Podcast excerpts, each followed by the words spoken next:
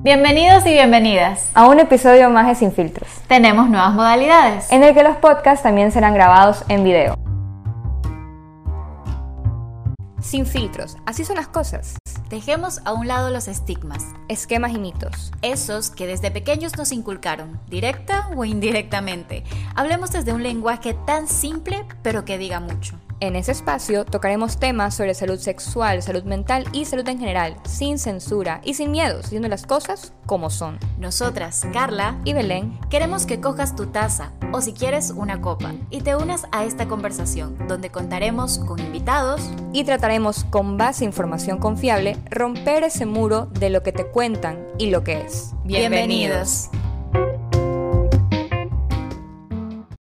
a todos a un nuevo episodio de Sin Filtros. El día de hoy vamos a hablar un poco acerca de lo que es la endometriosis y como invitada especial tenemos a alguien que nos va a dar, a ofrecer su experiencia personal de cómo es vivir con esta patología. Belén, ¿cómo estás? Muy bien. En introducción, hola, hola, ¿cómo están todos? Este, bueno, en introducción, ¿por qué hacemos esto? Y es que todo el mes de marzo, específicamente el 14 de marzo, se celebra la concientización acerca de la endometriosis, que es un trastorno ginecológico que afecta a una de cada 10 mujeres en el mundo. Y en total se estima que 176 millones de mujeres viven con esa condición. Y bueno, y se estarán preguntando qué es la, endometriosis. Es, esto es cuando el tejido similar al que recubre el endometrio, la capa más interna del útero, crece fuera de este siendo lo más común en, trompas de falopio, en ovarios y pelvis, y en muy raras ocasiones se puede inclusive diseminar más allá de los órganos pélvicos. Ahora, imagínate si tu endometrio se descama cada mes y empiezas a sangrar, imagina tener todos esos focos en varias áreas de tu cuerpo digamos que cada mes este, este tejido empieza a proliferar y, es y te empieza a causar dolor. Ya no solamente tienes un, un, dolor, sino tienes multiplicado por 3, por 4, por 5, por 6. Entonces, este, cualquiera se asusta escuchando esto, sobre todo después de que yo dije una de cada 10. Y la verdad es, es más común de lo que uno cree, sin embargo, el diagnóstico precoz y el tratamiento precoz puede hacer que la calidad de vida de la mujer eh, mejore, porque sí, esto perjudica la calidad de vida. Eh, hay cólicos muy fuertes y sangrados abundantes que lamentablemente nuestro medio tiende a ser normalizado. O sea, dicen, no, no pasa nada, tómate un ibuprofeno o solo cámbiate de toalla sanitaria, deja de decir nada, que eso le pasa a todas las mujeres. Y no es así, o sea, no, no es algo común. Pero entonces, Carla, cuéntame cuáles son los síntomas para que una ya se ponga pilas. Bueno, entre los signos y síntomas podríamos tener, qué sé yo, periodos dolorosos, dolor al tener relaciones sexuales, dolor eh, al defecar o a orinar en la menstruación. También esto llega a producir infertilidad y afecta aproximadamente al 50% de, las mujeres que llegan a padecer de endometriosis. Además de que va a existir sangrado abundante en cada menstruación. Eh, como que síntomas menos comunes son náuseas, fatiga, quinchazón, estreñimiento, inclusive durante los periodos menstruales. Claro. Entonces, eh, como dije, lamentablemente no existe una cura, sin embargo existe tratamiento que mejora la calidad de vida de la mujer.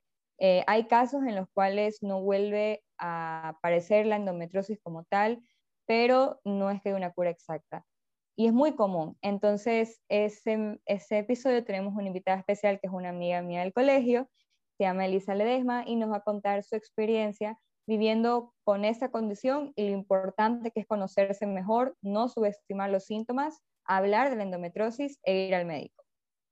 Y bien, démosle una bienvenida a Elisa Ledesma para que nos cuente su experiencia. Hello, soy Elisa Ledesma, un gusto primera vez en el podcast y súper agradecida. Y este, y mismo se nos une Carla, la cosa es que esta, eh, se le soluciona un inconveniente. Entonces vamos a empezar con eh, las preguntitas, Elisa contándonos su experiencia, de que como dijimos en el intro, hoy, este mes es el mes de la concientización de la endometriosis. Entonces, Elisa, empecemos. ¿Qué edad tenías cuando te diagnosticaron y cómo sucedió? ¿Cómo fue todo este relajo? Uy, Dios mío. Eh, fue cuando tenía 10 estábamos nosotros en el colegio. Pero te cuento porque fue una historia súper, no sé, o sea, fue tan confusa porque al inicio yo tenía estos dolores así espantosos de cólicos y tenía, o sea, me, me diagnosticaban que tenía que apendicitis, que colitis, pero nunca llegaban al caso. Entonces, este, terminé en el hospital porque tenía un dolor terrible y resultó que tenía un quiste en, en, las trompas de falopio. Eh, pero después, cuando ya me operaron por este quiste, que era como de 3 centímetros, ¿ya? Eh, encontraron, porque hicieron como una exploración para chequearme, y me encontraron en el útero endometriosis. Ya como que todo lo que me estaba pasando previamente tenía sentido. O sea, los cólicos que eran terribles, que no me podían así dejar casi que vivir, ya tenían una respuesta por fin. O sea, era terrible, la verdad. O sea, me acuerdo que muchas ocasiones yo literal me desmayaba del dolor. Una, una vez estábamos en, si no me equivoco, en hora de misa en el colegio, eh, hora de estudio. Y dos amigas mías me encontraron en una banca casi desmayada del dolor y me llevaron a la enfermería porque en serio no podía moverme. Fue terrible, la peor experiencia de mi vida. Sí, yo sí me acuerdo de Elisita en, en clase de deporte. okay. Entonces sí, más o menos así era la, la historia de, de Elisa. Eh, se justo iba a preguntar si antes de todo este diagnóstico habías tenido algún síntoma fuerte, como cólicos, desmayos, sangrados, y es porque muchas veces se tiende a, normalizar esos síntomas. Dicen, ah, la típica ya, tienes un cólico, toma ibuprofeno. Entonces, ¿tú alguna vez sentiste que subestimaban tus cólicos o que te decían la típica de ya, todas tenemos cólicos menstruales? Definitivamente, o sea, hasta mi mamá y mi abuela me decían, ay, sí, yo también tenía estos cólicos terribles, es normal, no te preocupes. Y yo así creo que todos los días que tenía, o sea, los primeros días de, de mi periodo, yo llorando así. Como yo soy alérgica a los AINES, no es que me puedo tomar una pastillita y como que, ay, ya se me pasa, como que chill. No, nada que ver. Ahí me dan creo que, este, sí, no me acuerdo, pero es como, uno, o sea, lo que sería equivalente a dos umbrales, por ejemplo. Y no me hace pues ni cosquillas, pues esa vaina. Entonces imagínate la pobre Elisa casi que muriéndose como por tres horas con y a mil, así, a mil. Claro. Sí, eso sobre todo porque también este, Elisa no es la única mía que tengo que tiene endometriosis, realmente es algo súper común. Y muchas veces se diagnostica, debería diagnosticarse temprano, o sea, la edad de Elisa, a pesar de que, de que fue una edad este, tarde, por ejemplo, en, en la mayoría de los casos ella se diagnosticaron temprano, la mayoría del diagnóstico es entre los 25 a 30 años, entonces las mujeres pasan un buen periodo de tiempo de su vida sin un diagnóstico y siempre preguntándose por qué tienen cólicos fuertes, los sangrados fuertes o los problemas para quedar embarazada. Y eso pasa mucho en familias. Entonces, bueno, es una pregunta un poco más como que más personal. Si en tu familia esta condición o algún miembro tuvo dificultades para quedar embarazada, que pudieras un poco darle una explicación de por qué tienes esto o eres la única en tu familia que ha sido diagnosticada este, literalmente ayer estaba hablando en el almuerzo con mi abuelita y con mi mamá y les puse el tema así para conversar y resulta ser, me entero así, ahora a mis 21 años me entero que mi abuela también tenía endometriosis. y bueno, también mami si tuvo, o sea, no sé si exactamente tuvo endometriosis, ella nunca lo supo, pero ella sí tuvo problemas como para quedar embarazada, pero eso es tema aparte, o sea, no, no creo que tenía que ver con la endometriosis. Claro, sí, porque, o sea, la, la verdad, este, bueno, yo tengo una mía también cercana, este, la mamá tuvo endometriosis, pero está en el grupo que nunca tuvo eh, ninguna, ningún impedimento para quedar embarazada, o sea, no, no más mm. allá de un tratamiento hormonal, porque luego está el grupo que tienen que operarse. Y por eso es muy importante también que en este mes la gente se concientice y puedas ver, este, ah, no, estos cólicos son muy fuertes, ya tengo que ir al médico, porque se tiende a subestimar mucho los cólicos. Dicen como que ya no es para tanto. Definitivamente. Exagerando. Sí, sí, sí, totalmente de acuerdo.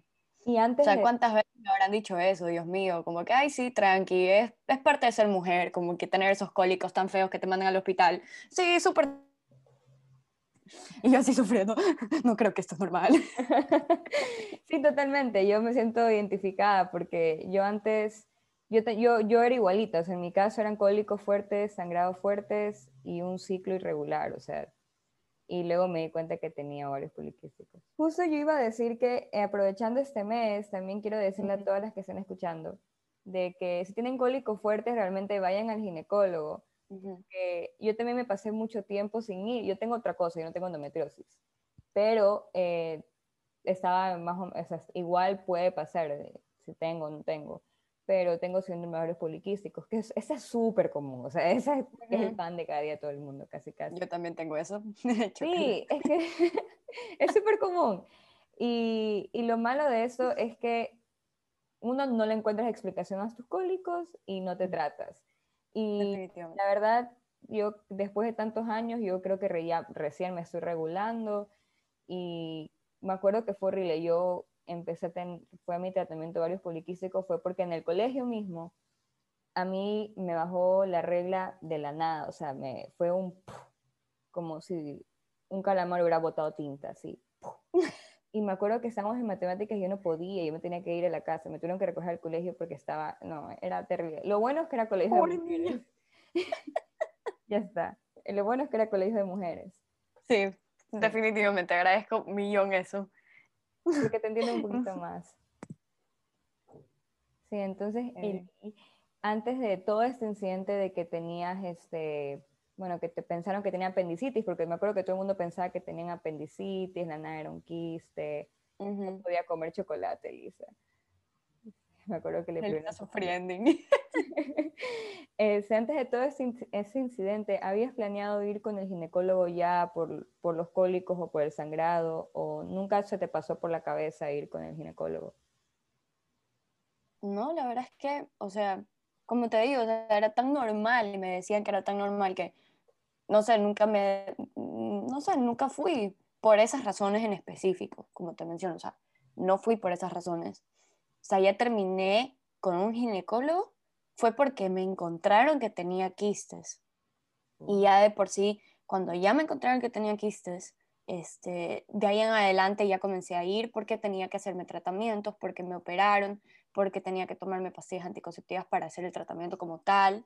Y bueno, algo que me dijo el, el doctor fue como que en este momento ya te vamos a operar, eh, te encontramos, porque sí, yo me levanté de la nada cuando ya me habían operado, así, toda así, achicharrada, así, y en eso viene el doctor, ah, ¿cómo estás? Bla, bla, bla, y en eso me dice, este, bueno, te encontramos el quiste, ya te lo quitamos, estás bien, bla, bla, bla, pero también te hicimos una exploración y te encontramos endometriosis, y yo me quedé así como, ¿y qué es eso?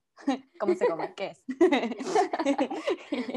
y entonces ahí me explicó que, que, más o menos, o sea, ahí más o menos cómo es que era la situación y que no me prometió que, no es, que, que, se iba a desaparecer por completo que ya estaba curada, por así decirse, sino que me dijo, mira, ya, ok, te operamos, aprovechamos que te hicimos esta exploración y vimos que tenías esto, qué bien que lo hicimos, y bueno, ya determinar que tienes esto, esta, esta condición. Y, pero puede ser que después de unos años te vuelva a crecer este tejido, ¿ya? Y que vuelvas a tener estos cólicos así bien fuertes. Puede ser, quién sabe. ¿Cuánto tiempo? No te puedo decir. Y bueno, ahora sí tiene sentido porque los cólicos fuertes han vuelto. Pero, oh pero ya no tanto, porque este, volví con las anticonceptivas, entonces como que ya se está todo regulando y gracias a Dios no he terminado en el hospital. Sí, sobre todo. No hemos tenido eh, a Elisa mandando fotos al grupo de, hola, estoy en el hospital. Te lo juro. ¿Qué está pasando, Elisa? Qué bestia, por lo menos no sé, así pasando un mes más o menos, de la nada así, Elisa manda el grupo a él y me ve. Eh, hola chicas, adivinen dónde estoy. En el colegio la, los, de la, los de la clínica Kennedy ya saben quién soy por si acaso, o sea, me ven y A es mí como, también, ah, ya, la misma de siempre. Eso te, justo te iba a preguntar, que después de tantos años, eh, si has notado ya mejorías o, bueno, los cólicos dices que volvieron, si tienes chequeos y cómo ahora son tus síntomas en la menstruación, son como, son pasables, ya no es que Elisa en, en la banca de cultura física. No me muriéndose. digas. Eh, o sea, por ejemplo, cuando me operaron, sí pasó bastante tiempo en el que, la verdad, así, honestamente te digo, no tenía cólicos tan fuertes. ¿ya?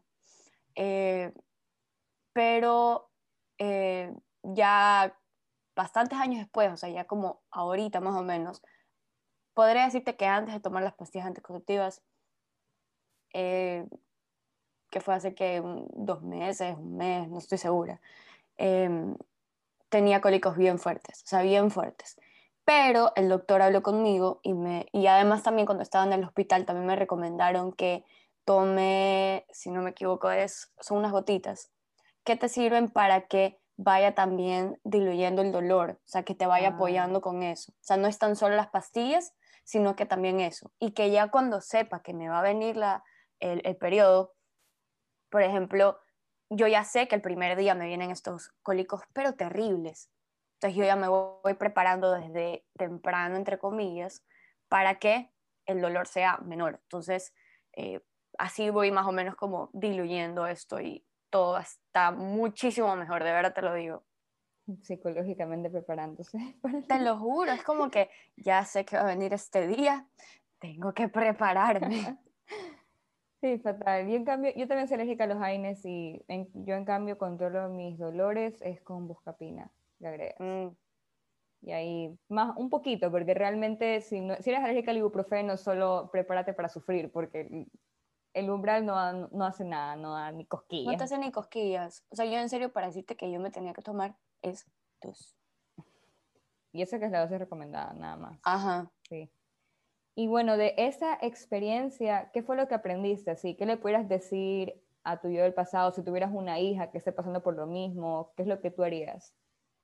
Básicamente le diría que no está sola, que sí, son momentos terribles, que los dolores son espantosos, pero que mm, si es que ella necesita o quiere como que asegurarse de qué es lo que tiene exactamente, que yo la voy a apoyar, que voy a estar ahí para ella, que hay la confianza de que podemos hablar al respecto, que no el tema del, del periodo no es un tabú, que no es que hay que tomárselo así como a la ligera tampoco, ya porque hay muchos problemas que conllevan eh, de por sí como que el sistema reproductivo y que sí es importante chequearse cada cierto tiempo, ya es lo recomendado.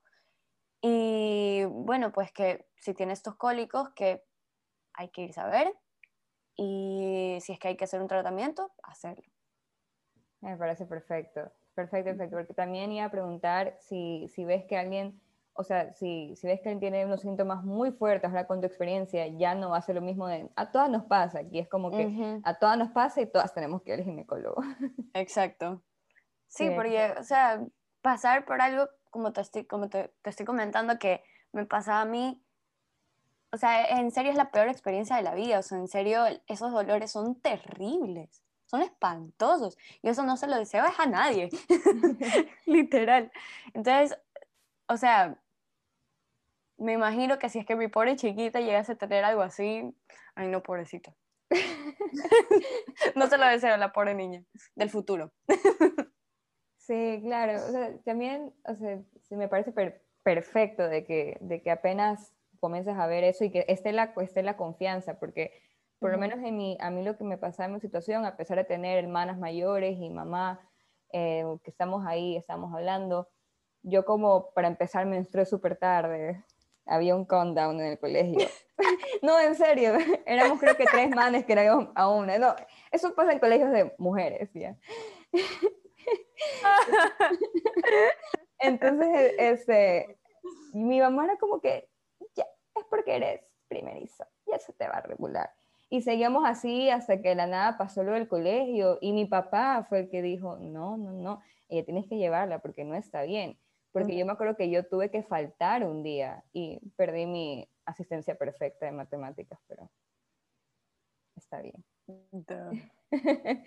Entonces, eh, ya para un poco para concluir, ¿tienes algún miedo el futuro por tener esta condición? Bueno, ¿crees que se te, va a ser un impedimento o tienes la confianza en tu ginecólogo que él te va a ayudar? Porque eso es algo muy importante, conocer a tu ginecólogo y o ginecóloga y tener toda la confianza del mundo de contarle todo, planificación familiar, etcétera, etcétera.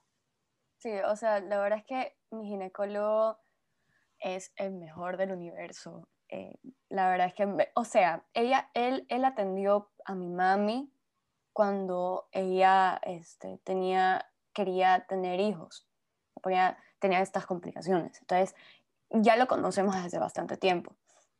Y básicamente me salvó la vida, cabe recalcar, porque me encontró el quiste y la endometriosis. Entonces, sí, es el mejor del mundo. Y también, o sea, yo sí le tengo bastante confianza. O sea, con él yo le puedo escribir un mensaje, a preguntarle algo, llamarlo por teléfono. O sea, sí hay esa confianza. Y, o sea, gracias a Dios existe. Y me siento en un ambiente seguro, que es lo más importante según yo. O sea, sentirte segura de que vas a poder salir adelante, de que no es el fin del mundo y que si tienes este apoyo de que cualquier cosa, todo se va a poder solucionar. De alguna manera, por supuesto, no al 100%, pero algo es algo. Y sí, eso, definitivamente. ¿Y en tu familia sí, hay apoyo? ¿Tu mamá, tu papá? Sí, definitivamente. O sea, eh, mis papis son uno de mis apoyos más grandes y los amo por eso. O sea, no te digo que a veces me daban estos cólicos tras de la mañana, no sé, bien tarde me daban, porque era el momento en que empezaba mi periodo. Me llevaban al hospital, se quedaban conmigo, este, y las primeras veces mi mami súper me iba preocupada porque ella es así toda nerviosa. Si tú sabes porque sí la conoces. Pero ella, pues, la paga así. La niña, ¿qué tiene la niña? No, porque el, Elisa en el colegio era, o sea, ella es, chiquita y flaquita, pero en el colegio era súper flaquita. 1,54 de pura personalidad. Sí, no me imagino ah. ser mamá de Elisa, porque además Elisa... Elisa, Elisa Tengo de todos. No, a Elisa le da infección de garganta y el día siguiente ya tenía una neumonía, por así decirlo. O sea. Y yo me burlaba de eso, yo era en la universidad me volví también esa persona. Ay, cariño, te lo juro, no, sí, yo sí, pero el caso más grande, o sea, en serio, me da de todo siempre. Y encima, para colmo, o sea, tengo endometriosis, tengo los cólicos más feos del universo, y encima no puedo tomar las pastillas que me salven la existencia porque alérgica a los aires. O sea, la que se le cierra la tráquea, lo. Sí, eso. Entonces, ya sí, ya para terminar, este, ¿tú crees que sí se debería hablar más de la endometriosis hasta en los colegios? Porque sí, definitivamente. O sea, te digo, yo nunca había escuchado al respecto. O sea, la primera vez que escuché esa palabra fue cuando salí y el doctor me, me atendió y me dijo, te encontramos esto. O sea, yo no tenía idea y hasta en el momento que me lo explicó ni entendí muy bien. Ya me tomó tiempo entender qué es más o menos lo que tenía y qué eran, digamos, este, las razones para yo comprender exactamente con qué se ligaba con la endometriosis. Y sí, definitivamente es algo que se tiene que hablar más.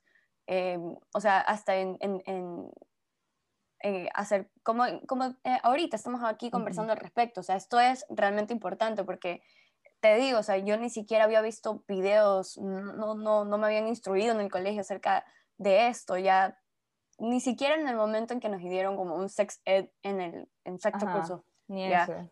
Ni eso, ni siquiera lo mencionaron. Ya no era algo que yo decía como que, ah, ya lo sé. O sea, ya sé más o menos de qué se trata o por dónde va. Nada que ver. Entonces, sí debería ser un tema que se debe fomentar en, como tema de sex ed o simplemente por el sistema reproductivo de la mujer, que es algo que tampoco se habla mucho. Claro, yo me acuerdo que cuando te diagnosticaron, mi, o sea, yo no sabía que mis papás son médicos. Y me acuerdo que le dije, oye, mami, ¿qué es endometriosis? Y llama, ah, lo vas a aprender, lo vas a aprender en medicina.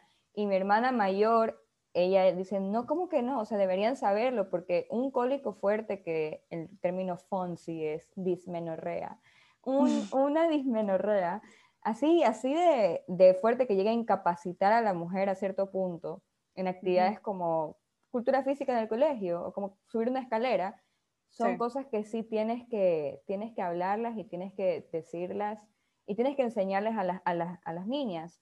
Y, por ejemplo, mi niña sí me dice, mi, o sea, Ana Isabel, que se llama mi sobrina, llega y le baja la menstruación, le voy a decir, mira, esto no es normal, esto está bien, tú me dices, ahí hablamos. Y también mi niña es súper nerd, pero nada más se le burla, pero según yo es muy importante, porque cuando me diagnosticaron de ovarios poliquísticos, yo nunca lo había escuchado, solo que creo que mi ñaña, la segunda, tenía eso. Nada, y la verdad yo siento que sí deberían enseñarle a todos y todas, obviamente con enfoque a las niñas, porque es algo que les afecta a ellas, y, se debería y también se debería capacitar a los profesores en el colegio para que no subestiman, porque hasta nosotros en colegio de, mujeres decían, ay, te vas a ir a la casa solo porque tienes cólicos. Oye, eso era terrible. o sea, a mí, por ejemplo, bueno, ya pues yo que soy así también como que súper responsable, en, en, el tema del colegio yo era súper responsable, así, no me gustaba faltar a clases, ya. Recuerdo que yo lo que hacía es que en vez de irme, me quedaba en la enfermería, dormida un tiempo. Hola, me quedaba dormida un tiempo en la, en la enfermería hasta que se me pasa el dolor y ya por temas como por como por recreo aproximadamente, o sea, si digamos que el cólico me daba la mañana, me quedaba hasta el recreo y de ahí ya regresaba a las clases, hasta la siguiente jornada. Sí, yo me acuerdo también que cuando me pasó algo similar, yo no me podía sentar porque pues estaba muy manchada. Fue, fue, fue, fue esa vez que ya mi mamá dijo hay que llevarte al ginecólogo, que me acuerdo que una profesora este, solo me dijo, ay, pero siéntate, y digo, pero es que no puedo, pues dicen, mm, periódico y, y, ya, o sea, es como que no es para tanto. Y yo, y fui a la enfermería y le dije a la doctora, este, puso que había sido alumna de mi papá. Yo ahí aproveché mis influencias y dije, no puede ser posible que dejarme ir porque yo no puedo, necesito ir a mi casa. Y, y ahí fue que, al día siguiente fue que me llevaron al ginecólogo y, y, me, y mi ginecólogo sí le dijo a mi mamá, pero tenías que llevarla. O sea, es verdad, ella tuvo la menstruación súper tarde, pero eso tampoco es, es puerta abierta a que recién a los 20 años ya digas, uy, ya, ya, ya, ya está medio mal. O sea, yo tenía ya 18 años. Ajá, entonces, bueno, eso, Carlita. Hola, Carlita. Ay, perdón, lo siento que recién, que recién ingreso, lo que pasa es que eh, tuve un poquito de complicaciones, pero nos alegra mucho y me alegra mucho tenerte. Eh, Belén me ha contado algunas cosas sobre ti y gracias por la colaboración que nos estás haciendo el día de hoy, más que todo por contar tu experiencia, porque hoy en día este problema no se lo toma, eh, no se lo comenta tanto, sin embargo sí se debería porque hay muchas chicas que no saben, porque no pueden ir al ginecólogo, porque sus padres no las llevan, entonces no saben por qué surgen ciertas molestias, ciertos dolores, cierto... entonces sí sería importante que la gente sepa de una voz joven que cómo es vivir con esto. Sí, la verdad es que es terrible. Pero claro, o sea, sirve la experiencia para que otras personas se puedan más o menos como eh, tener una idea de qué se trata, poder cuidarse, eh, ir al ginecólogo, no subestimar estos dolores ni estos sangrados que son de a veces, o sea, de vez en cuando un poco excesivos. Em, y este, también porque si es que es alguien que quiere tener hijos en el futuro, tiene que cuidarse, tiene que ir y hacer tratamientos, porque de alguna manera te puede estar complicando en, en ese sentido. Em, y bueno, agradezco muchísimo que me hayan invitado, poder compartir esta plataforma eh, a otras personas, eh, mi experiencia, y que, bueno, no están solos. Y aquí estoy por cualquier cosa. gracias, de verdad, muchísimas gracias. Y bueno, entonces eso sería todo por el episodio del día de hoy. Nuevamente agradecer muchísimo tu presencia y tu participación y bueno, ya Belén ha dicho todo lo que se había preparado y programado para el día de hoy. Yo más que todo me, creo que he unido para la despedida, pero, en el siguiente, pero en el siguiente episodio vamos a estar, toca, toca, la universidad no se paga sola. No, exacto, no se paga sola. Y bueno, la verdad es que nuevamente muchísimas gracias a todos los que nos estén viendo, a todos los que quisieran participar eh, tengan algún problema, alguna enfermedad que se les haya sido diagnosticada. Nosotros estamos tratando de hacer estos segmentos según los días que se celebren, pero nosotros podemos organizarnos y hacer eh, este tipo de episodios siempre para que puedan contar su historia y para que sepan, como dijo, que nunca están solos, nunca van a estar solos y siempre van a contar con la ayuda y la colaboración de nosotras y también de un equipo médico que siempre tratamos de tener. Muchísimas gracias. Bye. Bye. Bye. Tres. Y bien, este ha sido un episodio más de Sin Filtros. Muchas gracias por acompañarnos. Gracias por seguirnos. Si les gustó, no se olviden suscribirse, darle like y compartir. Bye.